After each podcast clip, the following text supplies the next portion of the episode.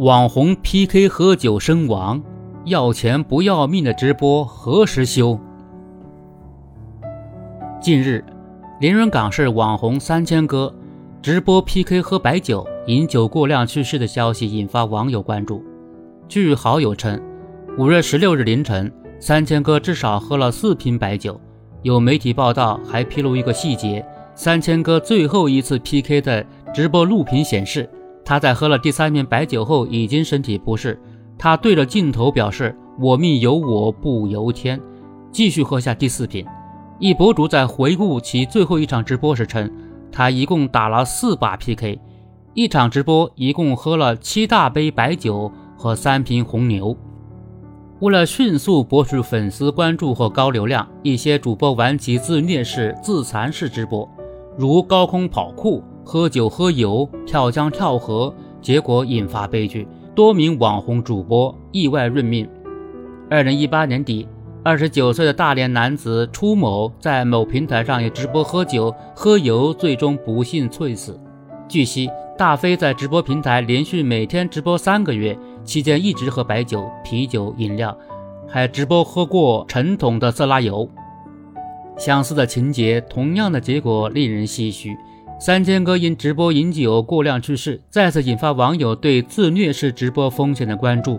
利用直播成为网红，再将流量变现，成为时下很多平台博主的理想和追求，以至于为了迅速走红、维持流量，怎么出格怎么玩，怎么抓人怎么来。这样的风格也让诸多网友不以为然。三千哥去世后，就有网友表示，为了吸引眼球，毫无下限。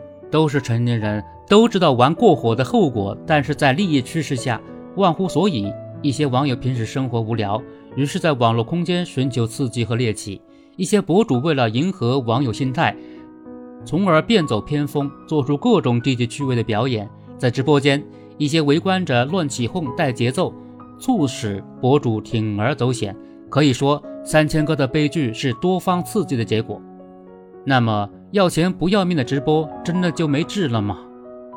二零一六年，文化部发布的《网络表演经营活动管理办法》第六条规定，网络表演不得含有表演方式恐怖、残忍、暴力、低俗、摧残表演者身心健康的内容。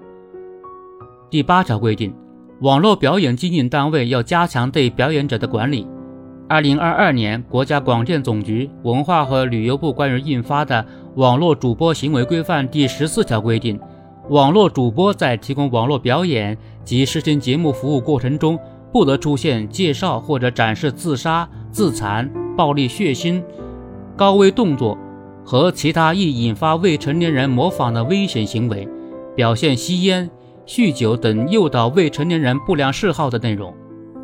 根据其平台直播行为规范，直播中喝酒属于三级违规行为，平台有权根据主播违规情节严重程度给予警告、断播、封禁开播权限等，限制使用连线、PK、OBS、商品分享等部分或者全部账号权限功能。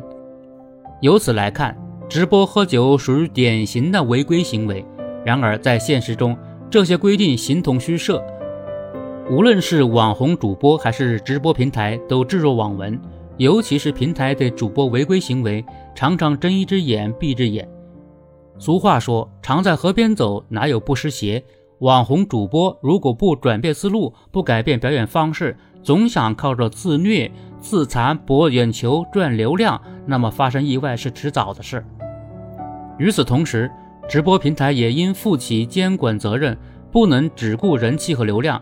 不顾主播的健康和死活，作为网友，遇到危险和不良表演，切莫跟着起哄，同时积极举报。更重要的是，监管部门要积极亮剑，倒逼平台强化日常管理，让那些要钱不要命直播远离直播间。